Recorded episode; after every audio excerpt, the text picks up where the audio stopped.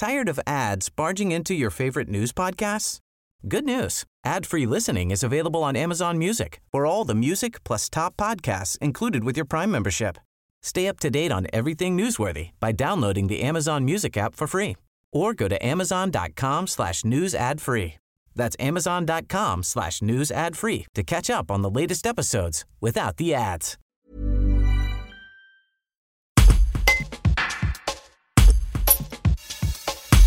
Elsa Barandon de l'Office français de la biodiversité est responsable du réseau Loup Lynx de la région Provence-Alpes-Côte d'Azur. Elle suit notamment la population de loups dans les Hautes-Alpes. Mais combien sont-ils? Où sont-ils? Comment les recenser? Elle répond. Un reportage de Justin Morez. Le loup est présent dans les Hautes-Alpes depuis de nombreuses années maintenant. Et effectivement, il est toujours présent. Euh, donc on compte euh, environ un petit peu moins d'une vingtaine de meutes euh, sur le territoire, ce qui, est, ce qui en fait un territoire très couvert hein, par la présence du loup. Euh, alors on n'est pas formel sur le nombre de meutes puisqu'il y en a certaines qui sont transfrontalières. Donc on considère qu'en fait, euh, bah, en fonction de où est le cœur de meute, il peut être soit côté isérois, soit côté haut-alpin et au sud, soit côté Alpes de Haute-Provence, soit côté haut-alpin. Donc euh, en fait, voilà, on considère que euh, les Hautes-Alpes sont sous l'influence, entre guillemets, d'une vingtaine de meutes de loups. En fait, une meute, c'est à partir de trois loups, hein, c'est-à-dire qu'à partir à, à, deux loups, on considère que c'est un potentiel couple reproducteur, et tant qu'ils n'ont pas euh, mis bas, en fait, on considère pas ça comme une meute, mais du moment qu'on enregistre plusieurs individus au même endroit, eh ben, on appelle ça une meute. D'accord. Oui, euh, un couple euh, peut rechercher un territoire où s'installer et pas forcément. Alors généralement, c'est plutôt un individu seul qui arrive dans un premier temps, qui commence à s'installer et qui est rejoint par un autre individu de sexe opposé. Et à partir de là, généralement, si ça match, si je peux me permettre l'expression, effectivement, ils vont tenter de se reproduire et d'établir un meute sur le territoire. Donc l'installation du loup sur un territoire, elle est dépendante de plusieurs choses. C'est déjà, il faut, il faut pas qu'il y ait déjà une meute en place. Le loup est une espèce extrêmement territoriale qui se bat jusqu'à la mort hein, pour défendre son territoire.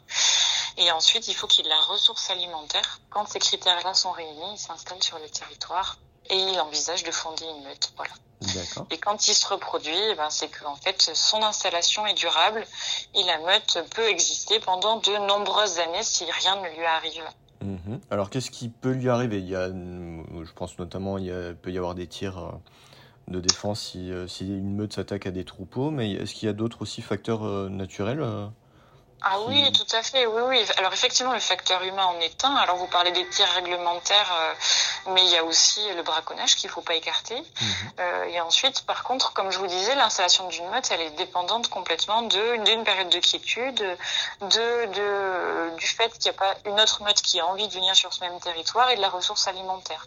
Donc si un de ces trois paramètres venait à être bouleversé, eh ben la survie de la meute sur place euh, serait compromise. D'accord. Euh, au sein d'une meute, on peut compter combien de, loups Je suppose que c'est variable. C'est très variable, c'est très très variable. Vraiment, au niveau français, on n'a pas d'homogénéité du tout. Euh, et en plus, c'est très variable aussi au fil des années et à l'intérieur même d'une année. C'est-à-dire que si vous me posez la question en hiver, la réponse ne sera pas la même que si vous me posez la question en plein été.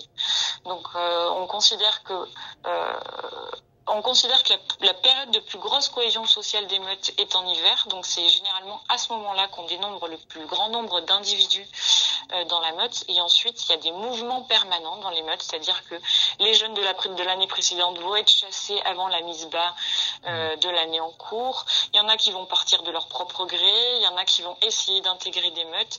C'est très très mouvant. Donc on va dire en gros, pour répondre complètement à votre question, que la plus petite meute qu'on connaisse, eh ben, on détecte trois individus. Et euh, sur certains territoires, on est monté jusqu'à 12, on a enregistré des chiffres jusqu'à 14, euh, voilà. Ah Sachant que c'est des événements très ponctuels. C'est-à-dire que l'année qui suit, on n'a pas du tout redétecté le même nombre d'individus. C'est pas de chiffres aussi. Pas un concours de circonstances, mais presque quand les meutes sont aussi nombreuses, quoi. C'est que. Ben, c'est que toutes les conditions étaient réunies pour que ça se passe comme ça, c'est-à-dire euh, il y a eu une grosse portée à un moment donné, les louveteaux ont, ont survécu. On considère que 50% des louveteaux ne passent pas leur premier hiver. Mais si l'hiver est favorable, eh ben, un peu plus peut survivre. Et dans ces cas-là, ça peut donner à un instant donné euh, un gros effectif dans une meute. D'accord. est-ce que les, les, meutes sont réparties d'une manière homogène sur tout le territoire ou alpin ou est-ce qu'il y a des territoires plus propices que d'autres ou, ou est-ce que ça, ça a peut-être bougé au fil des années alors, homogène, non, c'est dur à dire déjà parce que le paysage au alpin n'est pas homogène. Mhm. Donc en fait, euh, et euh, surtout notre boulot aussi, c'est de continuer à, essayer de comprendre l'expansion d'espèces. Je parle tant d'expansion géographique, hein, c'est-à-dire euh, une espèce qui s'étalerait géographiquement sur un territoire, que de densification, parce que on assiste à ça aussi hein, sur le loup, c'est-à-dire il y a des meutes en place, et à un moment donné, il y a un petit trou entre deux meutes et une autre meute s'installe. On appelle ça des colonisations interstitielles en fait. Euh, donc sur les Hautes-Alpes, c'est aussi ce qui se passe, hein. c'est-à-dire qu'il y a des espaces qui euh, n'étaient pas couverts encore par une meute et qui semblent être colonisés, et des espaces qui se densifient euh, là où il y avait déjà des territoires de meute. Donc on peut pas dire que c'est homogène.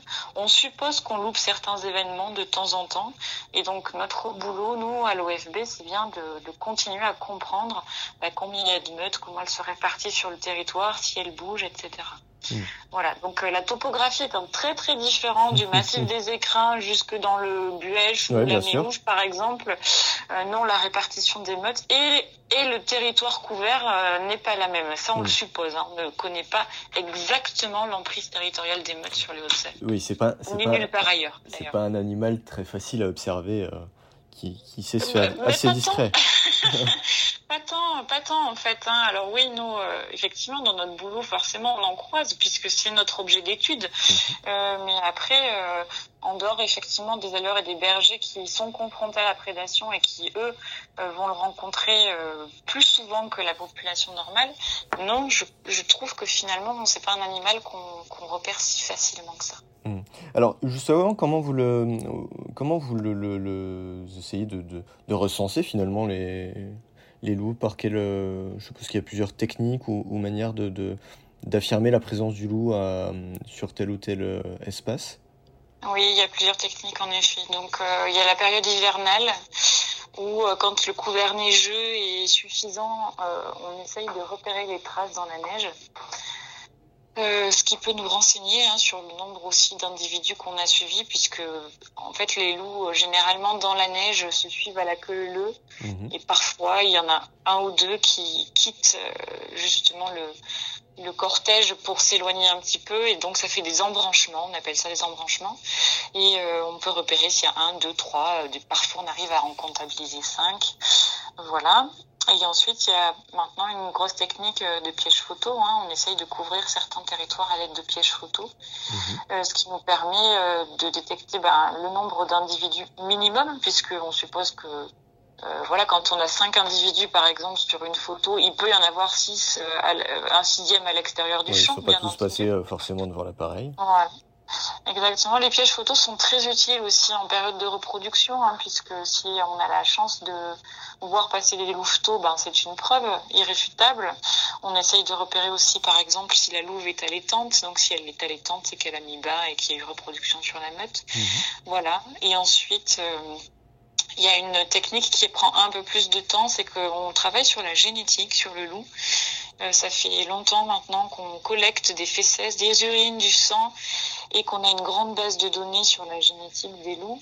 Donc, euh, en fait, le résultat n'est jamais instantané, mhm. mais ça nous permet de connaître la dynamique de population. Donc, on travaille avec un laboratoire. Vous arrivez à avoir un, un arbre généalogique finalement des, des meutes euh... Alors, c'est pas ce qu'on cherche. Hein. L'arbre généalogique, la filiation, c'est pas ce qu'on cherche. Ce qu'on cherche à savoir déjà, euh, si c'est la crotte qu'on a ramassée, c'est bien du loup, hein, parce qu'on peut se tromper sur le terrain, c'est pas du tout exclu.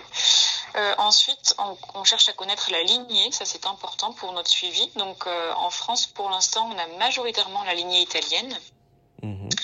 Donc le Canis lupus italicus, mais nos voisins accueillent d'autres lignées. Les Espagnols accueillent la lignée Canis lupus signatus, les lignées espagnoles, et euh, après plus en Europe de l'Ouest euh, ou du Nord, on a euh, ce qu'on appelle la lignée balte, qui fait quelques incursions par l'Alsace sur notre territoire français. Voilà, donc la lignée est quelque chose qui est testé par la génétique aussi. On cherche à savoir s'il y a de l'hybridation. C'est testé en routine, ça nous est demandé. Donc le loup peut s'hybrider avec le chien de manière occasionnelle. Mhm. Donc on teste vraiment euh, cette hybridation en routine, ce qui nous permet d'avoir une estimation de pourcentage d'hybridation sur une population de loups, et ce qui nous fait dire que euh, à présent, jusqu'à présent, elle n'a jamais excédé 3%, ce qui est un chiffre normal dans les dans les hybridations de populations sauvages et populations domestiques qui arrivent sur d'autres espèces que le loup. Mhm. Voilà. Et ensuite, on va jusqu'au sexage et au génotypage de l'individu. Donc, euh, mâle-femelle. Et ensuite, le génotypage, c'est sa carte d'identité génétique euh, qui nous permet de voir si on a déjà détecté l'individu dans notre base de données et retracer, euh, en gros, son parcours éventuel, Ouais. voire essayer d'estimer son âge.